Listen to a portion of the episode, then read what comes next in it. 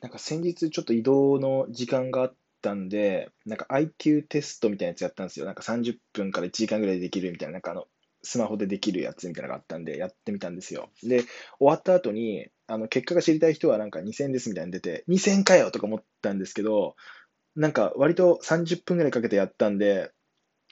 なんか2000円の価値ねえなと思いながらポチッと押しちゃったんですよね。で、見てみたら、なんか意外と点数良くて思いのほか、これ、正直、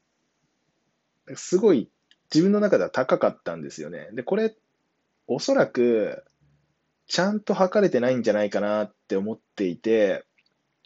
これ、ちょっと他の人の意見も聞きたいんですよね。あの、ちゃんとしたやつじゃなくて、なんかネットで測った時に、どのくらい、あの、実際の数値とブレてるのか、なんか、